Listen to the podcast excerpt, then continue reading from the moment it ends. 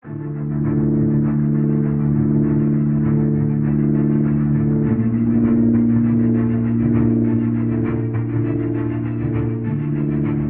天跟卢卡来谈这个现象级的戏哈，是宋慧乔乔妹的新作哦，叫做《黑暗荣耀》。那因为现在已经高居 Netflix 排行榜的冠军很久了哦，那刚好就是这一阵子呢，传出就是他的前夫啊交了新女友啊，点点点，那就会让非常多的粉丝怀念宋宋 CP 的人哦，就开始在关注说，哎，不知道宋慧乔的心情怎么样？尤其是呢，他这个最近的新作哈，完全一反他过去的作品哦，是站在这个算是暗黑复仇的角度哈来做创作的。那尤其是呢，他这次跟他的呃之前呢合作过几次的班底哦，金银淑大导呃大编剧哈，所以我们这次创作出来的戏呢，话题性非常高，尤其他这个演技大爆发哈。也是引起了一番现象级的讨论，所以今天呢，就交给我们这个经常看韩剧的专家哈，已经熟能生巧的卢卡来跟大家分析到这个戏的可看之处在哪里，还有这个片的花絮有哪些。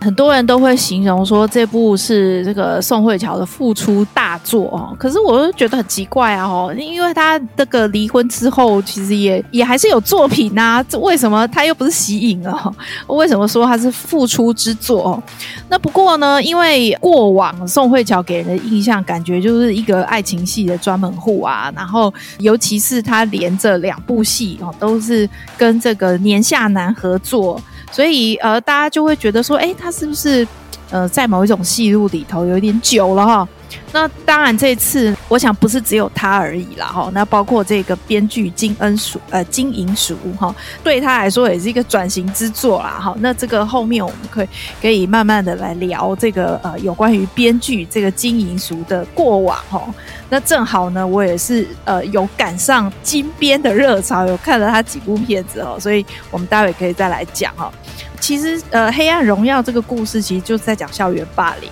那这个宋慧乔饰演的这个童根呢，他就是高中的时候遭到他们说霸凌五人组，那就是以这个林智妍的这个角色好为首霸凌他。那把他霸凌到，就是他们用用什么霸凌方法呢？哈，比如说用这个烫头发的那个电棒烫他，然后烫的他就是全身上下都是那个被烧烧伤的痕迹哈。伤痕哈，然后呢，还有就是呃，比如说他们那些男生，当他在被电棒烫的时候会尖叫嘛，然后他们就用亲嘴的方式封住他的嘴哦，所以这个也是一个性上面的一个霸凌。那还有包括就是呃，下雨天的时候。就叫他站在外面，然后呢，就是全身都淋湿了，干嘛呢？就看他的身材线条。那甚至呃，虽然没有演到，但是我相信一定也包含就是性上面的，比如说是猥亵也好，或者是甚至可能会有性侵的可能哈。那所以就是这样子的一个非常痛苦的成长过程。小童根呐，他就跟师长报告说他要。退，他要休学了哈。那原因呢，就是因为这些人一二三四五哦，他们就霸凌我啊什么的。然后没想到老师呢，不但没有查明，没有站在他这边，那老师居然还说：“你在那边说什么？只是同学之间开玩笑而已，你就把他讲的这么严重，你是这个是要要别人死还是怎么样哦？”然后就是把他骂得很难听，然后甚至呢，在这个办公室的时候当众就。掌掴他，然后对他拳打脚踢哦，所以呢，童根啊，他就离开了学校，然后呢，又得不到任何的呃解释哈，那他就觉得说，这些人哈，包括这个霸凌五人组跟这个老师啊，一定有一天要跟他们报仇哈。所以他就在这个中间半工半读，非常可怜哦。然后因为他没有毕业嘛，然后退学了嘛，哈，所以所以那个还去考这个同等学历呀、等等的哦。然后非常辛苦的，终于考到了教师执照哈。他的目标就是要去市民小学担任导师哦，而且他是觉得一定要导师这样子哈。那所以他为了要呃达到这个目的呢，还去翻那个有钱人家的垃圾桶，看他有什么把柄可以抓哈，借此威胁有钱人这样子哈。结果呢，他这个举动居然被一个打扫阿姨发现了，然后这个打扫阿姨就说：“你到底是什么目的啊？你这种人一定是有特别的目的呀！你不跟我说的话，我就把你抖出来这样子哈。”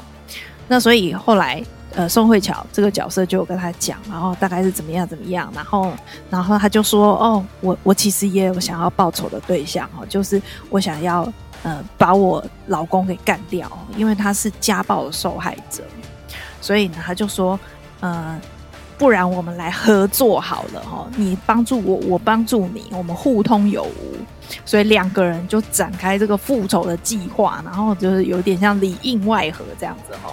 那这个呃，这个打扫阿姨她也是在这个戏里头也是一个不可或缺的角色，然后她为了要哈跟监这些霸凌五人组，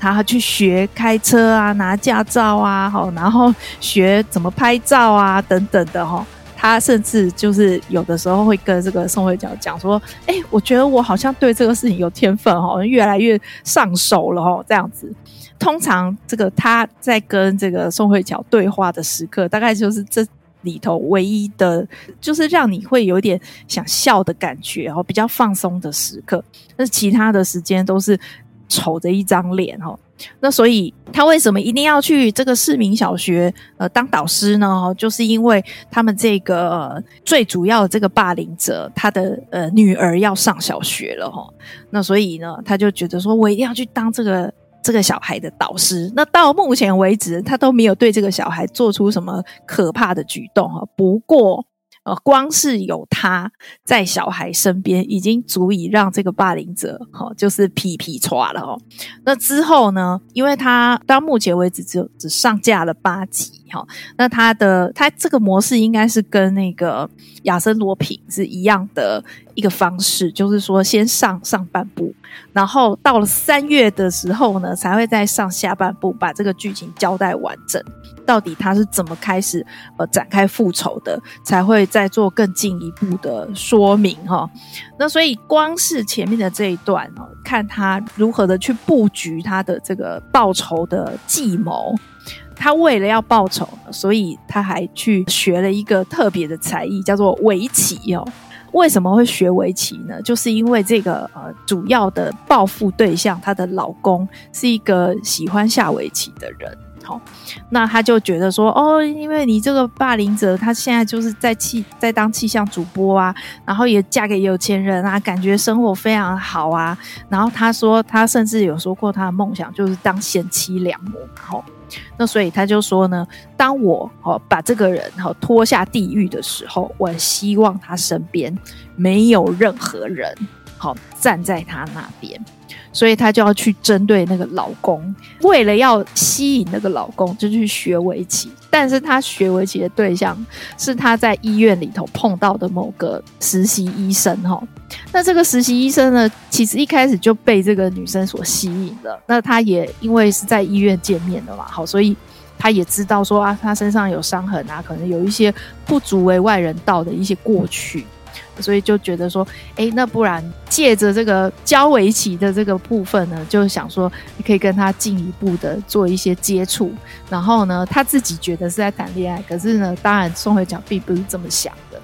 那但是也多亏了这个人帮忙哦，那所以变成说这个医生呢是最能体谅宋慧乔这个角色的。比如说他做的一些很可怕的举动啊，但是这个男的是可以呃可以同理的这样子哈。大概的剧情就是这样子，然后除了看说宋慧乔是如何的呃复仇之外，另外一个看点是她的感情归向到底是往哪边吼？那所以我想这个已经是口碑爆棚啦，很多人那个看的人呢就哀哀叫，想说还要等那么久才可以看到下半部。然后呢，但是还是有一些人跃跃欲试要看的，因为实在是反应太好了，口碑太好了。如果说大家对于这样子的戏码是有兴趣的，其实都可以来看。因为我想，不论是宋慧乔也好，或者是这个金边哈金金银淑也好，他们都是呃有口碑的人，哦，所以那这部的表现也是非常的出色。哦，各方面的哦，不是只有这个呃编剧跟主角而已哦，配角们也都非常的厉害。然后他当然这个金编的剧本就是金句连发，所以呃这个当然是很值得收看的。但是我比较好奇的是，因为麦嫂刚才也有讲嘛，他不是呃韩剧主要的收视群，可能也不是很知道宋慧乔，或者是说这个金编过去的作品是怎么样，你可能也不是很清楚。那如果说光就这一部作品来看的话，不晓得麦嫂觉得说这部呃影集给你什么样子的感觉？嗯，其实因为我对宋慧乔并没有非常的熟悉哦，我觉得个人哦，看他这一次在《黑暗荣耀》里面的表现哈，我有几个感想啊。第一个，因为其实他为了这个戏哦，他刻意的节食哦，让自己呈现那个憔悴啊、被霸凌者的那个态样。那再加上就是因为他过往啊那个经历实在太凄惨了，尤其是被电卷棒这样烫的遍体鳞伤哦。那大家知道韩国人其实国民美食就是烤肉嘛，所以他那一幕就是他在路上看到有人在烤肉啊，那个肉就是烤的滋滋响的时候，然后就特写那个肉盘啊，再加上宋慧乔那个表情，我真的觉得他那个演技大爆发哦，真的看得让人很动容哦。然后尤其是呢，他就那个颤抖啊，然后复仇啊，然后所有的情绪那种喷发的太样哦。尤其是就是带头霸凌的林志妍啊，竟然回到母校哦，就是让宋慧乔那种噩梦连连、最不堪的地方哦。然后在那边登台接受表扬哦，他在旁边那个拍手叫好啊，那个讽刺样，甚至于呢，听说其实哈、哦，他们当初在 take shots 的时候是两边的护国巴掌打到脸都肿了哈。这是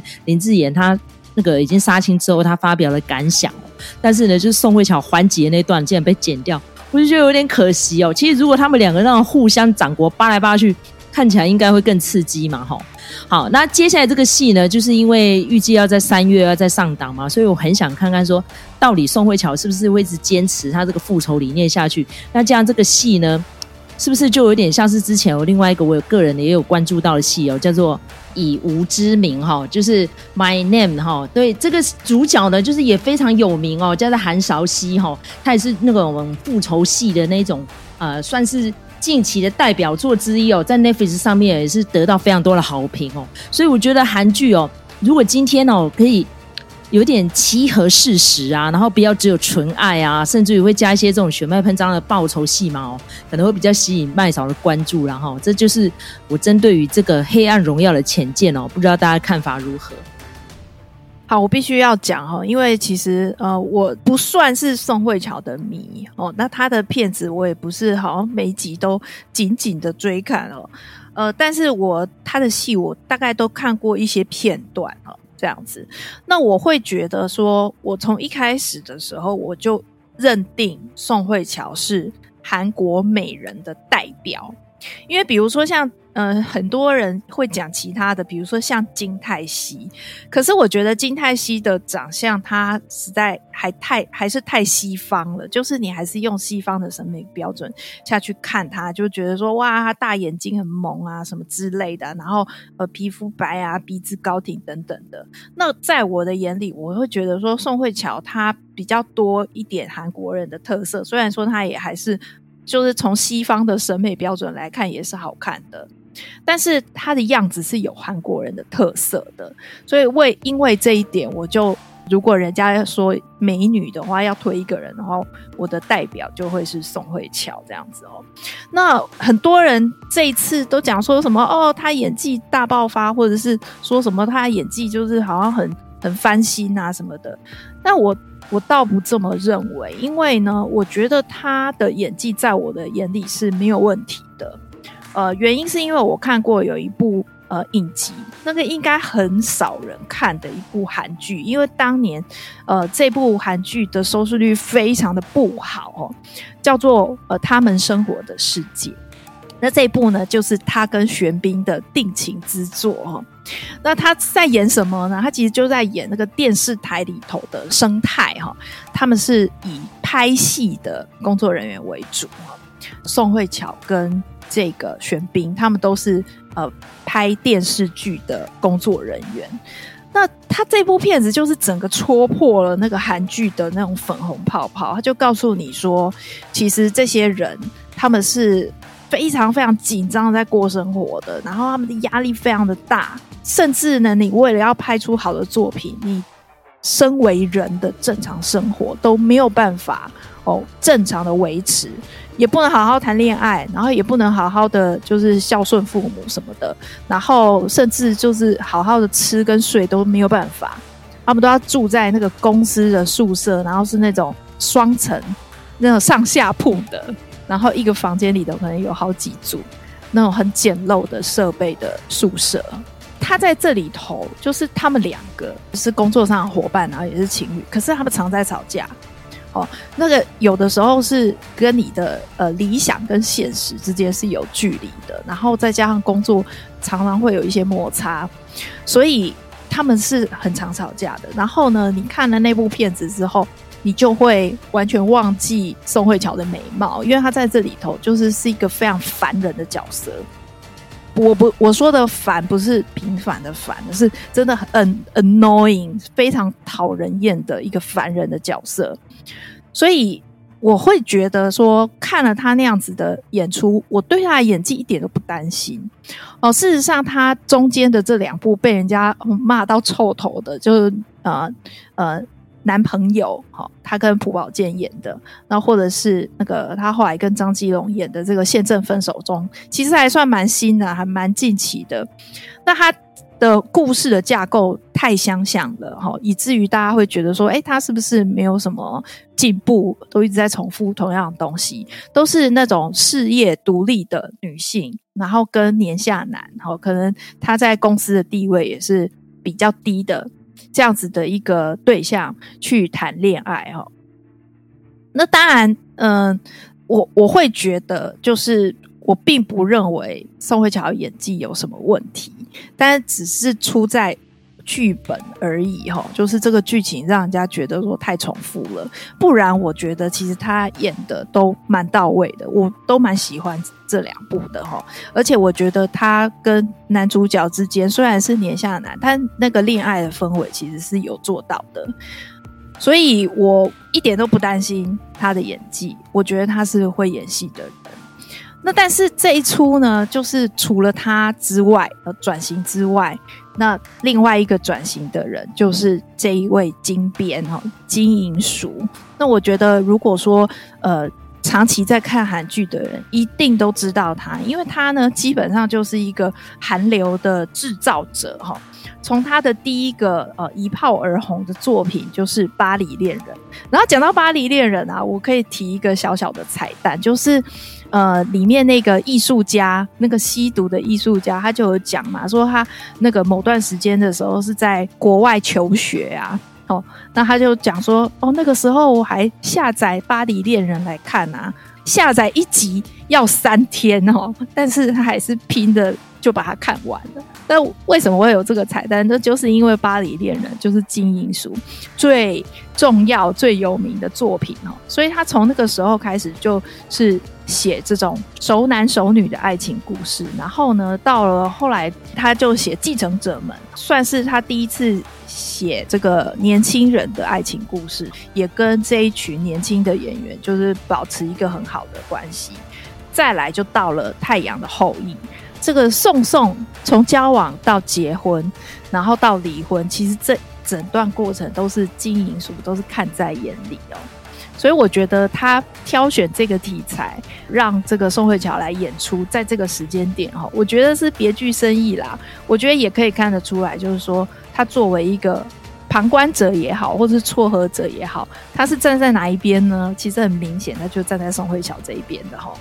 太阳的后裔之后又是鬼怪跟呃阳光先生，所以他几乎每一部都是韩流的这个再次的复兴哈，非常的厉害。不过他之前的作品几乎都是爱情呃题材为主哈，虽然说比如说呃像阳光先生他。这个有放进一些历史的题材，但是基本上我们还是知道它的重点在于爱情嘛，哈。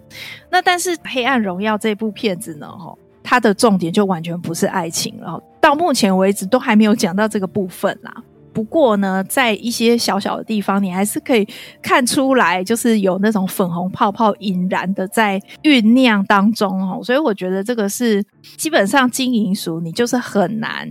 很难让他放弃写这个东西哈。那他这次的还有一个很厉害的这个搭档，就是导演是安吉浩。那安吉浩呢，他之前的作品比较不是，比如说我看过的他的作品就是《秘密森林》。那比较不是属于这种，嗯，就是粉红泡泡型的那种很甜宠的那种剧哦。那所以我觉得他找他来也非常的适合。那他呢有一个很大的贡献，就是在这个宋慧乔她勾引她的那个霸凌者的老公的戏，通常都是在围棋社哦发生的嘛哈。其中有一场戏就是大家非常津津乐道，就是他们俩擦身而过的戏。大家如果去仔细看的话，他那个音乐啊，基本上就是《花样年华》的音乐，因为这个导演就跟。这个男演员讲，就说我希望你是韩国版的梁朝伟，用这种方式下去演，所以他那一整场戏其实基本上就是在 copy 那个《花样年华》里面，就是张曼玉跟梁朝伟的那那一场戏。所以我觉得这是也是很很妙，就是说哦，他也是贡献非常大这样。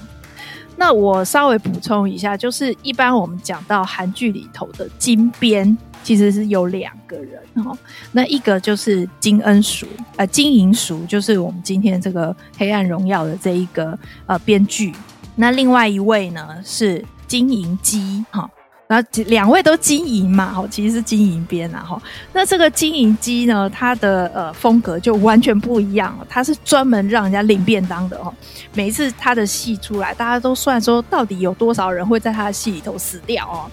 那他最有名的作品就是《信号》（Signal） 哈，然后还有就是《师战朝鲜》。那这两部在 Netflix 也都是可以看到哈。接下来的最近的作品是那个《智异山》，这个是两个金边。那虽然说他们的风格很不一样哦，但是你看现在。这位金银淑，这位金边，他也开始写这种比较硬的题材了哈。这个是给大家的一些小小的补充，然后以及就是我对这部片子的一些呃初步的看法。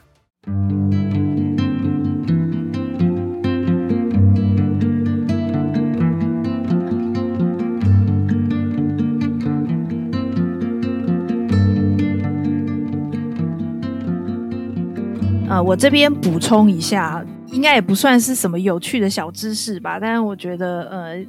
就是想跟大家分享一下这样子哈。那比如说，我先补充一个部分，就是有些人会觉得说，哎，这个宋慧乔不愧是这个有年龄的人哦，那感觉他在这里头的状态好像不太好，比如说，呃，皮有点松垮，然后甚至这个法令纹很深啊什么的。那我这边跟大家讲一下，就是呢。呃，基本上虽然说他跟霸凌五人组是同学，对不对？那但是，但很多人也是提出一些解释啦，哦，比如说，呃，因为他过得就很劳苦啊，哦，所以这个如果说看起来很衰老的话，好像也是很正常啊。然后霸凌五人组都过得很滋润啊，然后很努力要这个搏上位啊，所以当然会把自己的状态维持得很好，这样子。我现在要讲宋慧乔是一九八一年的年尾哈，那这个最主要的霸凌者的这个饰演者林智妍，他是一九九零年的，所以等于是说他们中间其实已经差了快要十岁了。那更不用说饰演如真的这个年轻医师的李道宪，跟宋慧乔差差了十四岁哦。如果说哦，在这么一群年轻的演员里头，然后宋慧乔还可以跟他们演对手戏，那我觉得他的状态根本就很好啊，哪里来的不好？好，那另外，因为里面有一场很重要的戏，就是宋慧乔她就把身上的衣服都脱掉，只剩下内衣。那他重点就是要让这个呃这个男医师哦，如真看一下他身上的这些伤痕啊，其实全身上下都有伤痕的哦。那他这场戏呢，他就说。他想要让这个角色看起来非常的悲惨，所以他为了这个就展开减重计划。然后呢，怎么减重呢？吃蒟蒻米然哦，听起来超可怜的。结果他说，因为这个疫情的关系，所以中间有一些工作延期啊什么的，所以他吃的比预期还要久哦，就很可怜。他就一直一个人在那边啃那个 蒟蒻米哦。对，所以我觉得针对美貌哈，或者是针对年纪来做批评，我觉得都很不厚道。那尤其是我觉得宋慧乔，她基本上她是一个很敬业的演员，然后她也是一个状态维持得很好的演员。你说法令纹什么的，其实那些东西都是她为了要拍特写给你看。她最有名的一件事情就是那年冬天风在吹，那个是他跟赵寅成合作的一部戏，然后那部戏呢就被业内的人士就是有点。酸啦，哈，做那部戏就是从头到尾都是大特写，因为没有办法，男女主角长得实在太好看了。可是演员的价值就在于他可以拍特写，就光是漂亮是不够的，他必须脸上是有戏的，他才可以拍特写，哈。所以我觉得在呃，比如说在看《黑暗荣耀》，如果我们这个因为透过一些特写镜头，然后看到。呃，这个宋慧乔脸上的一些风霜，我觉得那个才是演员呐、啊，那个才是他要让你看的东西呀、如果都是好像白泡泡又咪咪，然后胶原蛋白很充足，谁要看啊？那一点说服力都没有。所以我觉得这个是一个小小的补充啦。然后另外我来讲一下我最喜欢的一场戏哦，其实是跟那个打扫阿姨的那一场戏。那场戏就是他们闲话家常什么的，不知不觉气氛也越来越开心哦。然后宋慧乔她甚至就就就笑了这样子，然后笑了之后，她才发现说：“哦，我不应该笑，因为我的目标还没有达成哦，所以我不应该笑的。”相反的，这个打扫阿姨，她就说：“她她就跟他讲说，哎、其实我是一个很开朗的人。”哎，她说：“难道你以为那些被打的人整天都哭哭啼啼的？”没有开朗的人吗？我觉得这个其实是一个很重要的提醒啊，就是说这些人他们受尽委屈什么的，可是他们也有他们自己的个性跟他们自己的人生，所以我觉得不太适合说哦，觉得他们是受害者，好可怜什么的。嗯，他们还是有他们自己应对的一些策略哈，然后也是还保有自己的个性。我觉得那个就是一个很。很厉害的瞬间，然后我觉得这种东西就是看到这种画面，看到这种台词，就会觉得说，哎，不愧是金编，真的太厉害了。所以我觉得，当然这个也是可以让我们这些，比如说常常在看剧的观众，那或者是说你实际上有在呃从事这个行业的影剧行业的人，哦、呃，都可以来做呃参考。那也是很感谢这些很厉害的演员跟编剧带给我们那么好看的戏剧，这样子。希望他可以赶快出来，因为有一些观众在敲碗了，希望他可以早点上架，这样子。好，那今天呢，我们分析了这个《黑暗荣耀》哈，势必还有很多粉丝哦，我觉得听得意犹未尽哦。那尤其是有很多可能比我们还更专精的韩剧迷哦，一定会说：哎，你哪些漏讲了，哪一些不足哦？所以呢，请你在各大留言平台上面哦，给我们一个留言指教。我们下次如果有时间的话哈，尤其是这个第二季哦，在三月份要上档哦，可能还有一些更厉害哦、更劲爆的剧情铺陈哦，所以可以让我们那个观众朋友们再期待一下，我们下一季哦还会有一些更劲爆的观影后的感想哦，来跟大家分析解说。感谢大家的收听，我们下次再见，拜拜。